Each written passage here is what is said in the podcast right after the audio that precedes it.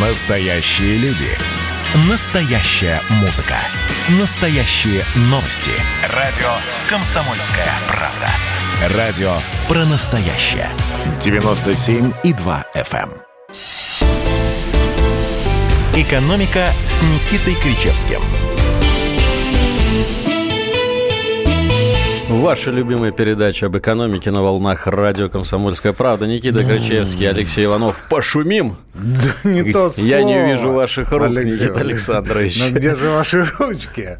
Да. Ну, в общем, давайте обсуждать. Может быть, э, не с такой уж надо было оптимистичной ноты начинать. Все-таки вчера произошло важное событие. Приговор Алексею Навальному. Вы считаете ва- важное событие? А я считаю, что это событие, безусловно, очень важное, но, с другой стороны, оно, конечно, было предсказуемым. И с того момента, когда как Навальный решил вернуться из Германии в Россию, все дальше шло по тому сценарию, который изменить уже было, видимо, нельзя. Так в чем же его важность?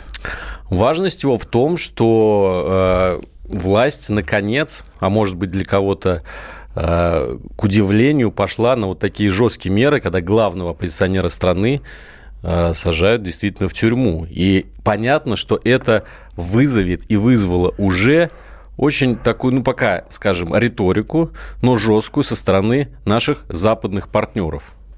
А партнеров ли? Вот такой вопрос к вам, Никита Александрович. То есть у нас сегодня политологическая программа. Нет, давайте с... э, Наслушались Марковых, наслушались Винокуровых, решили продолжить.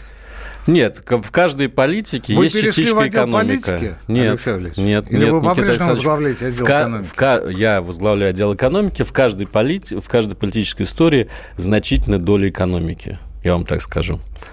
Решите, я запишу. Это сказал еще Владимир Ильич Ленин.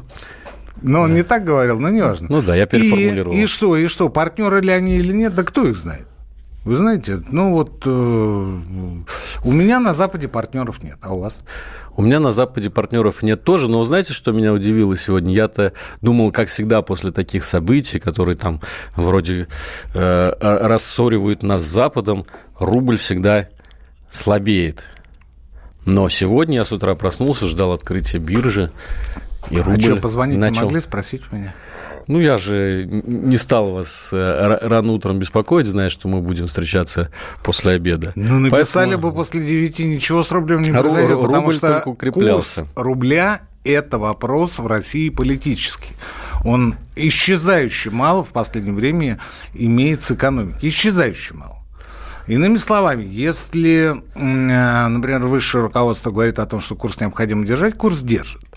Если высшее руководство дает отмашку делать так, как э, ЦБ считает нужным, ЦБ э, немножко ослабевает национальную Это валюту. хорошо или плохо? Я помню, вы... Это ужасно. Радовали А за Китай, где если- директивным порядком если- курс так. Ну, слушайте, в- он э, там не в политических, а в экономических целях э, зафиксирован на том уровне, который сегодня нужен китайской экономике. Иными словами, на искусственно заниженном по сравнению, например, с американским, с, американским долларом.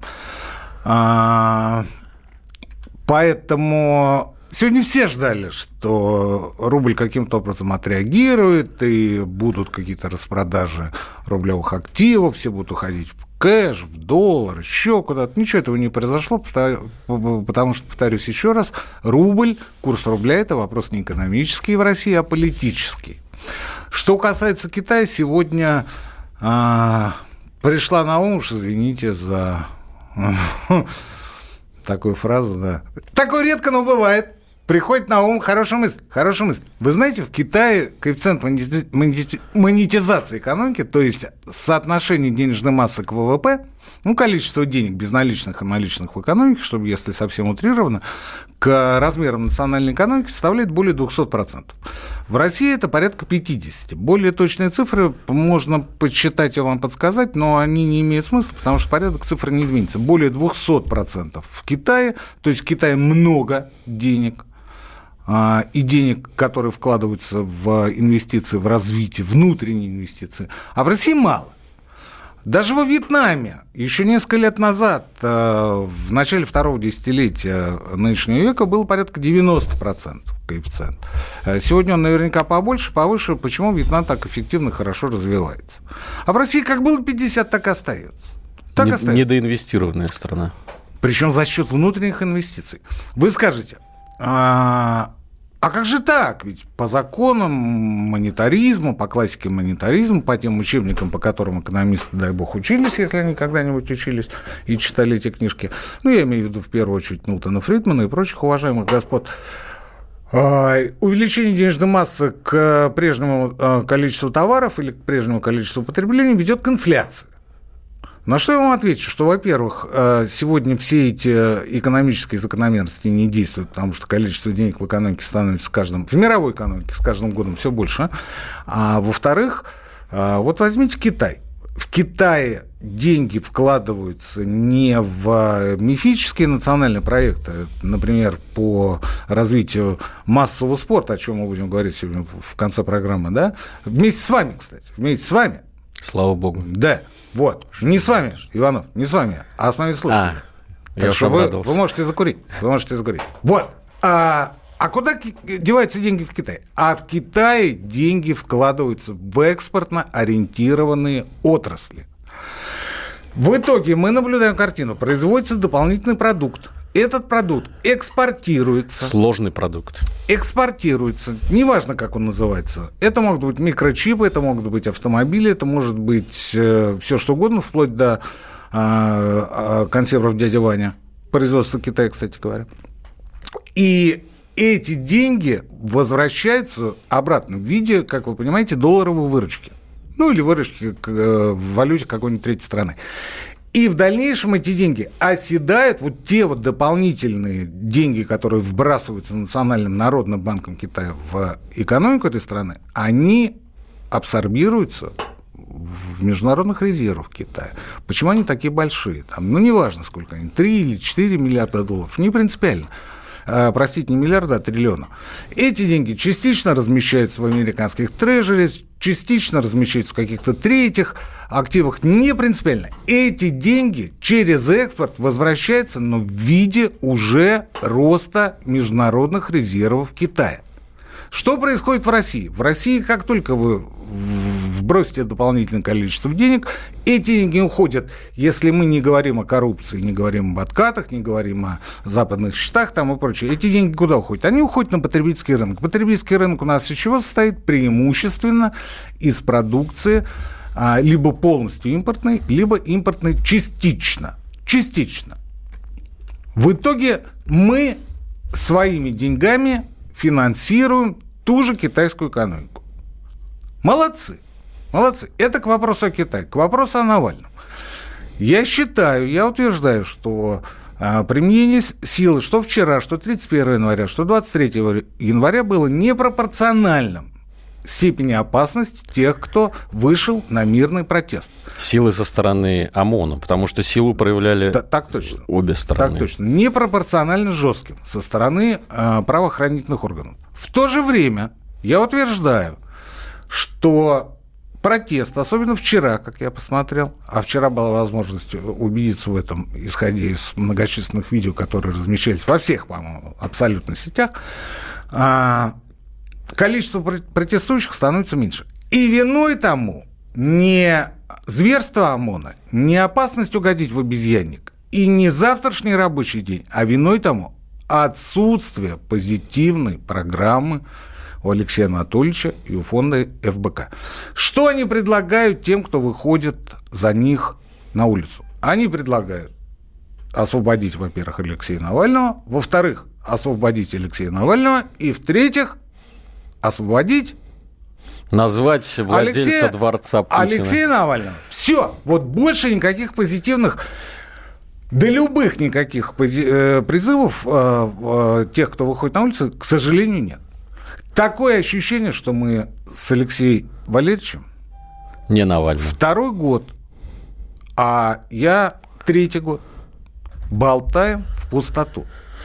Такое ощущение, что они не слышали ни о справедливости, ни о равенстве возможностей, ни о бесплатном о высшем образовании, ни о бюджетной медицине, ни о прогрессивном подоходном налоге, ни о налоге на капитал, ни о налоге на наследование дарений, ни о пересмотре итогов залоговых акционов. Они не слышали ничего. Они выходят и говорят «Свобода Алексея Навального». Ну, вот вы... ну так же нельзя. Так же нельзя. Возникает вопрос. Я заканчиваю. Сейчас вы мне А, а, перебьете. Сейчас вы мне будете аргументировать, возражать. А возникает вопрос. В чьих интересах используется фигура Алексея Навального? И я выражаю свою личную точку зрения и говорю, что по моим представлениям исключительно в интересах Китайской Народной Республики. Потому что хочешь не хочешь, но эти протесты делают все для того, чтобы Россия отдалилась от Запада. Какая страна в мире из крупных экономик, из крупных государств применяет силу, репрессии, жестко подавляет любые проявления протеста? Только одна. Из крупных экономик это только одна страна. Китай. Китай. Там до сих пор есть смертная казнь за коррупцию. И не только, кстати, за коррупцию. Им абсолютно наплевать, что вы не согласны, что там надо что-то другое делать. И я вижу, что кто-то внутри нашей власти за очень хороший куш сбивает с толку молодежь и заставляет ее выходить, а с другой стороны говорит о том, что у нас своя судебная система, мы в своем праве, и не надо нам советовать, как нам а, заниматься судебными практиками. Вот и все. Вот и все.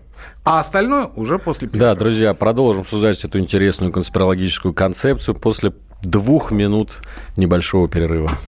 Кто виноват и что делать, в нашей стране знает каждый. А вы попробуйте предсказать, что будет. Каждый четверг в 8 вечера по московскому времени главный редактор «Комсомольской правды» Владимир Сунгоркин делает прогнозы, как станут развиваться события. И у него это отлично получается. У нас очень сильная налоговая служба. Руководитель ее, господин Мишустин, это один из выдающихся управленцев. Ему бы возглавить правительство. Байден может победить с минимальным перевесом. И, скорее всего, они будут спорить, ходить в Верховный суд, доказывать. Карабах станет азербайджанской территорией, каковой она является по всем международному праву и, извиняюсь, по решениям, специальным решениям Организации Объединенных Наций.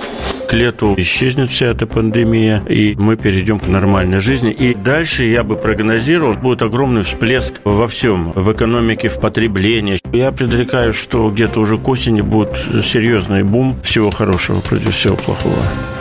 Хотите знать, что будет? Включайте радиоприемники каждый четверг в 8 вечера по Москве. «Экономика» с Никитой Кричевским – 8 967 200 ровно 9702, телефон нашего прямого эфира. Будем принимать звонки во второй половине нашей передачи. Это Кричевский Иванов на радио «Комсомольская правда». 8 800 200 ровно 9702, напомню. А также пишите в наш чат WhatsApp и Viber. Ну, вот я бы не сказал, возражая олимпийскому чемпиону Ягудину, что у нас весело. У нас с вами даже была вот эта вот смешилка, шестая кнопка, да? Мы ее да, как-то да. вот и не Подзабыли, да, не подзабыли, да, да, что-то как-то... Ткните мне! А сейчас посмотрим, может, она уже не работает. Работает. Работает. Итак. А, мы, а мы ее не включаем. А потому что не было так весело, как, к сожалению, грустно. Давайте а... напомним содержание предыдущей серии. Никита Александрович Крычевский да, высказал гипотезу, Набрал что воздуха, протесты в России в январе-феврале 2021 года инспирированы Китайской Народной Республикой. Посадил сам. А, извините, да, Александр. Итак, Китайская Народная Республика раскачала лодку в России, вывела людей на улицы ну для того, ну чтобы оттолкнуть нашу страну от Запада. Да зачем так утрировать? Это делают э, люди, которые окопались глубоко во власти, которых вы Китайская не найдете. партия. Так точно, которую вы не найдете. Ну, например, ну, например, вот обратите внимание, обратите внимание. Я не говорю конкретные э, фамилии, потому что они обидятся, расстроятся, будут звонить нашему шефу и топать каблучками. Сивыми каблучками будут топать. А, смотрите, вы никогда ни в одном радио или телеэфире не услышите о внутренних противоречиях Китайской Народной Республике. Ни, на, ни о о гонениях на уйгуров, ни о притеснениях христиан, ни о прочих вещах, о которых, в общем-то, весь мир знает, и весь мир постоянно об этом говорит. У нас этого нет в принципе. Вы никогда не услышите о том, что до 70% пахотных земель, например, в Амурской области, контролируются китайцами. Опять же, вы никогда не услышите о том, что китайские силы вторглись уже не в Забайкалье или там в Сибири, например, а Таге-то мы с вами знаем. А Таге мы знаем. И даже не на Урал. Они начинают верховодить в таких а, прежде исконно русских регионах, как, например, извините, Алексей Валерьевич, Саратовская область или Ульяновск. Простите, вы сказали китайские военные силы? Китайские силы. А, как... просто трудовые да. резервы. А, китайский Бизнесмены. Мен... Китайский менеджмент. Китайский менеджмент. Они начинают скупать предприятия уже на европейской части Но, знаете, России. любой губернатор э, в России будет счастлив, если к нему придут китайские инвесторы и скажут, мы тут у вас хотим заводик построить. Не построить, а купить. Вы и модернизировать. Отходили. Вы отходили, пока я рассказывал об этом. А, дело в том, что они покупают уже готовые предприятия, и уже модернизированные предприятия, причем модернизированные не за их деньги, а в основном за бюджетный счет. Суть не, об, суть не в этом. Суть в том, что а, любой губернатор должен быть ориентирован в первую очередь на внутренние ресурсы, на то, чтобы в первую голову поднимать а, благосостояние своих жителей. А этого не происходит, потому что э, все эти разговоры о том, что э, придут китайские инвестиции, э, создадут новые рабочие места для местных аборигенов, это разговор ни о чем. Вместе с китайскими инвесторами приходят китайские работники. Китайские работники потом женятся на русских девушках. Русские девушки с удовольствием на них жень, выходят замуж, потому что китайцы работящие, китайцы денежные, китайцы нашим а, рохлем не чита, а детки получаются китайцами, не ассимилированными, не ассимилированными. Ну, не получается у них. Вот если вот от русской и китайца родится мальчик или девочка, они будут китайцами. Не как вот обычно, знаете, метисы, полукровки, там еще что-то, там выкресты всякие. Ну, не будем, не будем о грустном, да? Вот. А тут получается строго китайцы. Знаете... Китайцы. Вы этого не услышите никогда и нигде, потому что это абсолютное табу. Абсолютное табу. И то, что я вчера написал уже вечер у себя в телеграм-канале антискрепа по поводу моих соображений о китайском следе в этих протестах, а, прочитало больше 100 тысяч человек. Больше 100 тысяч человек. То есть больше 100 тысяч человек эту историю восприняли либо полностью одобрям, либо э, конструктивно, э, критически, либо ее откровенно отторгли. Я голосование не проводил. Э, повторяю э, третий раз, чтобы было понятно и не было потом претензий предъяв. А, ни о каком китайском а, подзуживании а, господина Навального или ФБК не может быть и речи. Все это делается руками наших внутренних акторов, которые до поры до времени искусственно скрывают, а может, уже особо и не скрывают свое заинтересованное отношение в укреплении русско-российско-китайских связей. Почему это хорошо и почему это плохо? А, потому что Запад смотрит на Россию. Россия в любом случае объект столкновения Запада и Китая. В любом случае объект. Мы дожили до того, что мы перестали быть субъектом, мы стали объектом. С чем я вас и поздравляю. Вы, мои слушатели, объекты, я вместе с вами. А мы дожили до того момента, когда а Запад рассматривает Россию как инструмент для сдерживания экспансии Китая а, в Европу и в западный мир. Некий буфер на пути китайских, как это называется, инвестиций, китайского менталитета, китайского образа жизни, китайского всего. Россия Западу нужна свободной, развивающейся, процветающей, образованной, социально обеспеченной, естественно, с независимыми судами и прочими финтифлюшками. В свою очередь, Китай рассматривает нас как... Э, ну, я не могу сказать, что это в чистом виде провинция, но что-то типа. Там нет э, задачи, например, оккупировать Россию там, или еще что-то. А есть задача установить свой протекторат, и Китай идет по этому пути весьма и весьма активно. Весьма и весьма активно. Это моя личная точка зрения. Вы имеете полное право с ней не соглашаться, ни в коем случае не принять на радио «Комсомольская правда» за антикитайскую риторику. Я это так вижу. Я это так вижу. Никита Александрович, да. у меня есть реплика по этому поводу. Пожалуйста. Может быть, она не самое популярное мнение будет, но я считаю, что какая-то логика в этом есть. Уже сейчас становится все очевиднее, что Китай в войне, вот в этой глобальной с Америкой, окажется победителем. В том Нет. числе по тем причинам, которые вы озвучили выше. По грамотной экономической политике, по тому, что они покупают все больше и больше государств планеты, потому что они держат у себя а, ниточки от государственного долга США и так далее. Нет, и нам нет, ну лучше что, быть что, на стороне победителя, что, что, что? Ну, чем на стороне проигравшего. совершенно не очевидно, что Китай выиграет. Во-вторых, а, быть на стороне победителя, это значит упасть китайцам в ноги. Я категорически против того, чтобы падать кому бы то ни было в ноги. Я вижу по-другому эту ситуацию. Я вижу так, что а, мы, конечно, мы, конечно, а, готовы быть, э, вот как бы я бы смотрел на эту ситуацию, мы готовы какое-то время быть у вас младшими братьями.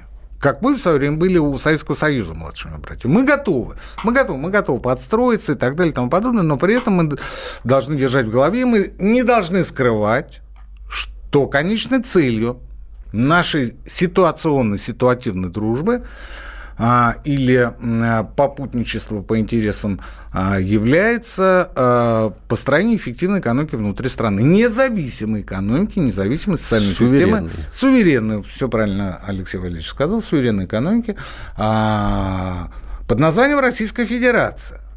Под названием Российская Федерация. Сегодня, к сожалению, такая постановка вопроса невозможна, хотя потому, что э, открутите назад подкасты, послушайте, что я говорил. Вы э, не сможете об этом говорить нигде, за исключением э, моей программы на радио «Комсомольская правда». Нигде, нигде. Но самое интересное, самое страшное, что нынешние элиты, которые сплошь и рядом занимаются выводом бабла за границу, выводят деньги не в Китай, а куда, Алексей Валерьевич? В Лондон, что ли? Так точно, дорогая редакция. В Лондон, в Америку, в Европу. Они приобретают там недвижимость, они вкладывают э, все активы туда, потому что они знают, в Китай им путь долго. Долго, тор- долго думают, тормозя, давно пора в Шанхай все вывозить. В Китай им путь заказан, потому что китайцы очень быстро поймут, что эти деньги коррупционные, а дальше первый же прилет, э, ласты скручиваем, и, пожалуйста, бриться на скамью подсудимых. Вот и все. Вот и все. Вот чем это закончится. Причем они будут судить по своим, понимаешь, китайским, понимаешь, законам. Закон. И мы ничего не сможем сделать. Мы об этом даже, скорее всего, не узнаем.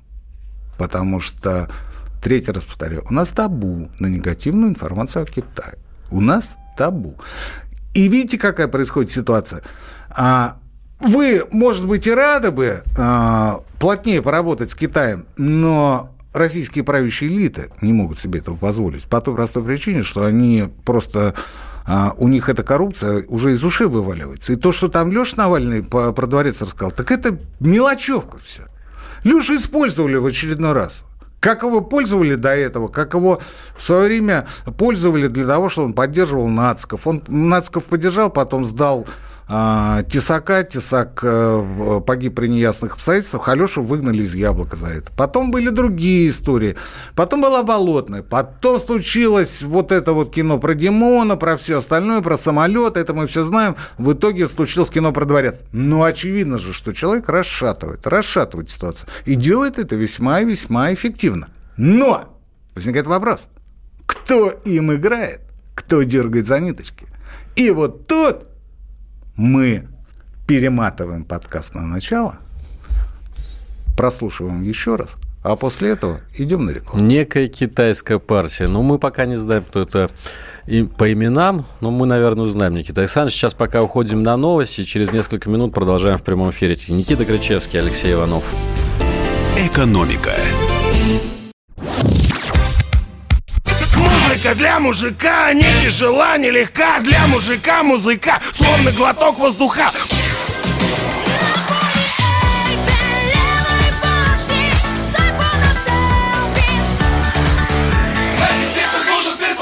Комсомольская правда. Радио поколения группы Ленинград. Экономика с Никитой Кричевским. Кричевский Иванов, радио «Комсомольская правда». Ну, давайте, чтобы закончить уже с этой Два раза не ки- китайской конспирологией, мы тут в перерыве Вам выяснили. в перерыве пришла интересная мысль, Алексей Валерьевич. Она пришла, да, вот в дверь эту, э, э, нашей студии. В общем, нашли мы китайскую улику, которую они оставили на месте преступления. Это же, собственно, ТикТок, с которого началось вот это вот все раскачивание протеста. ТикТок – это самая популярная в мире китайская социальная сеть. И именно через ТикТок раскачивали эти протесты в России. Кстати говоря, китайские деньги дошли до российских социальных сетей и, как говорят, даже до Телеграма. Ну, естественно, не в самом Телеграме, а гораздо проще купить основных акторов, основных а, лидеров общественного мнения, которые зарекомендовали себя в Телеграме. Ну вот, а, я не считаю себя таким уж э, атомным лидером общественного мнения. А, до меня китайские деньги не дошли, хотя бы потому, что я сейчас об этом говорю. Хотя бы потому, что я об этом говорю и не стесняюсь об этом говорить и писать об этом. Но обратите внимание, ведь да что там говорить? по пальцам одной руки из крупных телеграм-каналов пересчитать тех, кто может сказать об этом непредвзято и открыто. Остальные-то, как правило, вообще не реагируют на эту тему, она для них а, в состоянии блока, то есть закрыта. Ну, как вот знаете, в свое время а, у какого-нибудь олигарха случится некая техногенная катастрофа, там разольется что-нибудь, сломается, разрушится. Не принципиально. Они ходят по всем медиа, по лидерам общественного мнения, там раздают деньги направо и налево. Ну, что молчать? Ну, что молчать? И, кстати говоря, это не только олигархи. Это и госкомпании. Да что там? Это крупнейшие российские банки.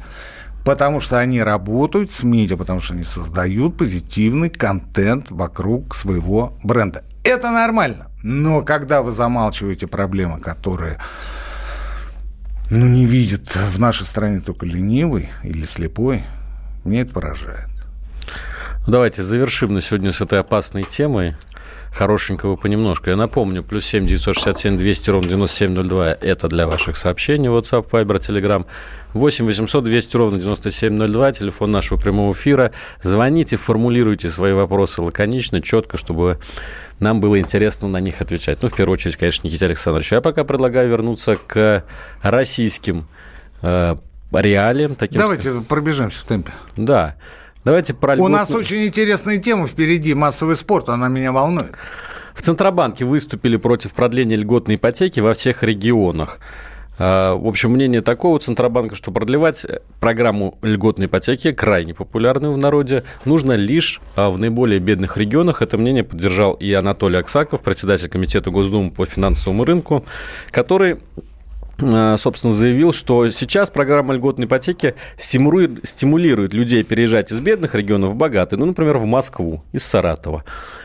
Да, вот. я даже знаю одного такого товарища, который приехал с Саратова в Москву. Да, Его но зовут не за, Алексей Иванов. Но не за льготной ипотекой. Ну, это сто процентов не из-за нее. Ну, просто медом здесь намазан Иванов. Ехали бы в свой Саратов, чего вы в Москву-то приехали? Так вот, если бы была льготная ипотека в Саратове, может быть, я бы тогда в Саратове остался. Тогда ее не было. И вот сейчас, собственно, Анатолий Аксаков и Центробанк предлагают льготную ипотеку оставить только в бедных регионах, чтобы люди там оставались и В общем, я вам так скажу, Алексей Валерьевич. Центробанк, на самом деле, выступает э, не столько за повышение качества жизни нашего богохранимого населения, сколько за а, уменьшение масштабов а, субсидирования ипотеки из федерального бюджета. Ведь что такое субсидирование процентной ставки по льготной ипотеке? Это значит, что какие-то деньги на субсидии выделяются из бюджета. Бюджет у нас дефицитный. Где их взять? А надежд на восстановление экономики, на то, что она из дефицитной по бюджету превратится в профицитную, сегодня нет. Денег нет. Где их брать? Минфин и ЦБ сегодня знают только одну историю с уменьшением бюджетного дефицита, а именно распространение как можно более широко ОФЗ или ОФЗ. Не принципиально в данном случае облигации федерального займа. А в прошлом году, по разным оценкам, было продано ОФЗ на 4,5 триллиона рублей. Это позволило практически в ноль выполнить э, бюджетное обязательство, и даже триллион остался. И даже триллион остался. А сегодня ситуация несколько иная и несколько хуже, потому что тогда-то все деньги пропылесосили, и э, банкиры уже говорят, госбанкиры говорят о том, что, э, слушайте, ну мы не можем до бесконечности, вы давайте как-то там эмиссию э, увеличивайте, и тогда за счет эмиссии мы будем покупать. Но на это Центробанк пойти не может. Поэтому он выходит и говорит, надо уменьшить, минимизировать масштабы льготной ипотеки. И отчасти, вот смотрите, отчасти ЦБ-то прав, потому что в 72%, 72% российских городов льготной ипотеки нет вообще, потому что там просто ничего не строится. Там просто не на что и не во что вкладывать, нечего покупать. Ипотеки там нет. 72% российских городов. Поэтому, если уж оставлять, то действительно в бедных регионах ну, Саратов, конечно, не бедный регион. но что богатейший. Ну, не богатейший, я бы сказал. Людьми богат. А, да, интеллектуально, интеллектуальными компетенциями, квалификацией. А мужики какие там вообще? А девушки? Алексей Иванов, а девушки? Вячеслав Володин. Евгений Миронов. А, сказка. Михаил Суслов. Давайте послушаем да не звоночек. то слово, а вспомните некоего Столыпина. Вот. Это то, что касается бедных регионов. То, что касается бедных регионов. И плюс ко всему, это еще и возможность немножко вступить в клинч в своих конъюнктурных корпоративных бюрократических интересах а, со строительным комплексом, который в правительстве возглавляет вице-премьер Марат Хуснуля. То есть нельзя говорить, что огульно. А вот Центробанк плохой. Отчасти-то он прав. Но если, вот здесь я заканчиваю, но если в этот перечень отдельных регионов, в которых льготная ипотека будет оставлена, войдет Московская область, Алексей Валерьевич, ну тогда это будет из цикла «не догоним, хоть согреемся». Что касается льготной ипотеки, да, вы э, вот абсолютно мою мысль высказали, что это в первую очередь поддержка застройщиков в первую очередь поддержка застройщиков. И помните, я вам говорил, у нас до 30 года планируются там ну, какие-то хрущевские планы по строительству жилья. Миллиард, кажется, квадратных метров за, за 8. Ну, 100, да, 120 миллионов в год. 120 Откуда эта год. цифра взялась? Я не представляю. Почему именно 120? Закон и, о реновации. Да и кто, будет, этого. и кто будет... Э, я понимаю, это при Брежневе э, раздавались эти метры. А сейчас-то кто будет их покупать? Кто будет покупать? И плюс ко всему, 120 ведь это ведь не застройщики построят. У нас половина жилья, вводимого жилья, это, как правило, жилье частное, индивидуальное жилищное строительство. Ну и тут веселье, потому что ведь стройматериал-то подорожали по некоторым позициям в два раза. В два раза. И тут нам говорят 6,5%. А теперь следующий момент. А почему, собственно, государство должно, бюджет должен субсидировать поставки 6,5%? Где на сегодня ставка рефинансирования, точнее, ключевая ставка 4. У банков и так остается 2,5%. Ну, 4,25. Неважно. Неважно. И так остается 2,5%. А почему Дом РФ не может снизить э, э, ставку по рефинансированию выданных кредитов? Вот это вопрос. Вот это вопрос. Но там тоже деньги. Там тоже деньги. Там тоже желание навариться. Хоть на чем-нибудь в конечном итоге навариваются на вас. Ну и на нас. Ну и на нас. Очень, очень, очень, очень все хорошо. А на поверхности для лохов, извините за это слово, идут разговоры о том, что надо бы подсократить льготную ипотеку. Еще одна пауза в нашем эфире. Через две минуты возвращаемся. Никита Горчевский, Алексей Иванов на радио «Комсомольская правда». Экономика. Просыпайтесь, вставайте, люди православные! В эфире радио «Комсомольская правда». Я Сергей Мордан. Прогноз на 21 год вас не порадовал, я надеюсь. Конвойные в белых тулупах, лающие овчарки, прожектора шарят по белой пустыне.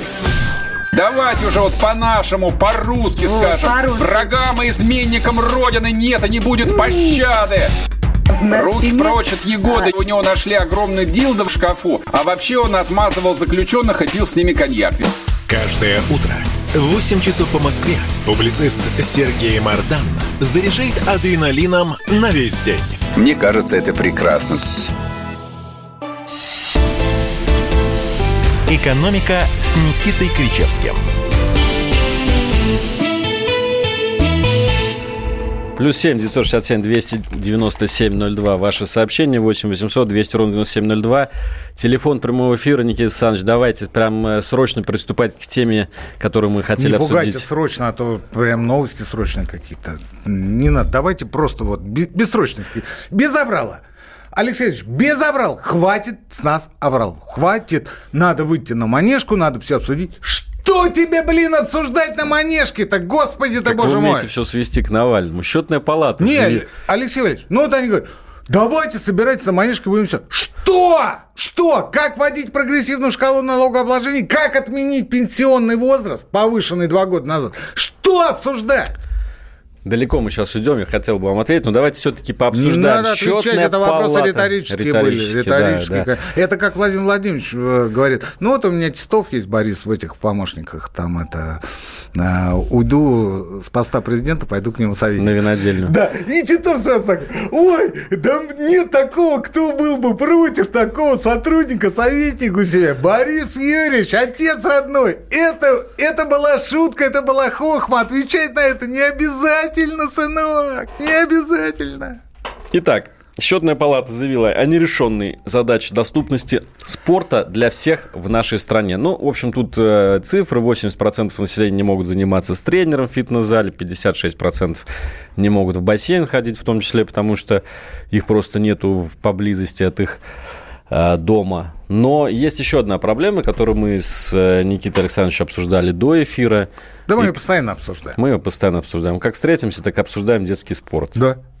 Детский спорт. Вот доступность массового спорта это одно, я а вам, доступность я детского скажу спорта это больше, совсем Алексей другое. Я когда смотрел чемпионат мира по хоккею по молодежке в январе, в да, начале января. Вы знаете, вы знаете, я поражался, что мы еще как-то не то чтобы на равных бьемся, но как-то пытаемся соответствовать. Понимаете? Хоккей это очень модно, но это очень дорого. Очень дорого. Очень это дорого. настолько дорого, что я знаю, а, у меня есть товарищ, который переехал из Воронежской области вместе с семьей в столицу. Представляете? Представляете? Из... Хотя там был свой э, этот самый лед-то, лед-то был там. Был. Он переехал в столицу только из-за того, что у него перспективный мальчик-хоккеист. Только из-за этого переехал. Не факт, что он дальше пройдет, потому что там на каждый чих нужны деньги. На каждый чих нужны. Я почему я говорю, что вот я смотрю молодежку, я думаю, блин, где же эти ребята нашлись? А ведь это же тот, ну, это очень хорошие хоккеисты молодые, очень хорошие. Но давайте так говорить, сколько отсеялось по дороге из-за того, что у родителей элементарно не было денег для того, чтобы их поддержать, для того, чтобы отправить их в Москву, для того, чтобы воссоздать, э, ну, те самые интернаты, о которых в Советском Союзе знал каждый, а сегодня о них вообще напрочь забыли. Ну, просто напрочь. Просто напрочь. А, вот я вам говорю, из Воронежской области переехала вся семья сюда. Это какие затраты? Они влезли в ипотеку, Алексей Валерьевич. Они устроились здесь на работу. Не на самую лучшую, вне всякого сомнения, они достойны большего. Но они работают здесь. Они работают из-за мальчика. Они работают... Это Чтобы вот... он стал да, новым да, Овечкиным. Да. Или не стал. Ну, как получится. Скорее не всего. Ну, как... Но я их очень хорошо понимаю. Они сделали и делают все, что от них зависит для того, чтобы их ребенок а, получил возможность вырваться, выстрелить. Но сколько таких людей по стране, которые таких возможностей не имеют? У этих-то пассионарность. Они взяли, встали, второго ребенка собрали, сказали, мы едем в Москву, мы, мы переезжаем. Как будет, так и будет. Мальчик важнее. В конце концов, наша совесть перед ним будет чиста. И перед собой тоже. А сколько таких не могут? И об этом, извините, я заканчиваю, и об этом счетная палата не говорит. Не говорит. А почему? А потому что все ее доклады и аналитические записки, вы уж меня извините, товарищи счетчики, очень часто, вот здесь я аккуратен, очень часто выступают как незначительный инструмент в аппаратной борьбе. Ну, у кого-то, может быть, возникли вопросы к министру спорта. И тут как раз под сукном отчетик счетной палаты за какой год? 2021. 19. А, за 19. За 19. Результат за 19 год. Смотрите, 19 января до отчета счетной палаты на сайте «Комсомольская правда» вышла статья, почему детский спорт у нас формально бесплатный, на самом деле очень дорогое удовольствие. Советую всем почитать, заходите на Это наш сайт. Это я советую всем почитать. И вот смотрите, тут приводятся данные. Самые дорогие виды спорта для детей. Первое место, знаете, что хоккей. Хоккей. Вот только форма на ребенка 7 лет стоит 93 200 рублей в среднем. И это, это... не самое топовая. Да, это абсолютно средний Средняя- показатель, средняя форма, но да. цифра запредельная для большинства жителей нашей страны. И Это при том, полу- что семилетний ребенок-то из нее вырастает. каждый год. Да, до тех пор, пока она обносится и истлеет, и стреплется, да, он из нее вырастет. Значит, на следующий год ты должен опять только за форму заплатить 100 тысяч. И это платят родители, хотя, по идее, государство, объявляя детский спорт в стране бесплатным, Да. должно выдавать эту форму. Да. Родители платят за поездки на турниры своих детей, как правило, в большинстве случаев. Не только за поездки, но даже за аренду автотранспорта. За аренду автотранспорта, за дополнительные занятия с тренером. Это действительно э, занятие только для очень богатых людей. Горные лыжи. Ой, Форма 42 тысячи рублей. ну это ребенка. вообще не форма. Фигурная. Ну да, это такой, знаете, начальный вариант, самый Да. базовый. Фи- Фигурное катание 31 тысяча рублей, 900, 31 тысяча 900 рублей. Ну, в общем, вот такие расценки существуют в детских секциях на то, чтобы ребенка своего туда привести и попытаться сделать из него даже не олимпийского чемпиона, а просто хотя бы А мастера спорта. А вдруг получится? В Оренбургской области сестра, а, а, племянник занимается карате, ездит на региональные областные мероприятия. Племянник занимает первые места. Спросил зятя, вам выделяют на соревнования автобус? Он говорит, все нанимаем за деньги родителей. Скидываемся и все. Область не помогает. Ни спорткомитет, никто.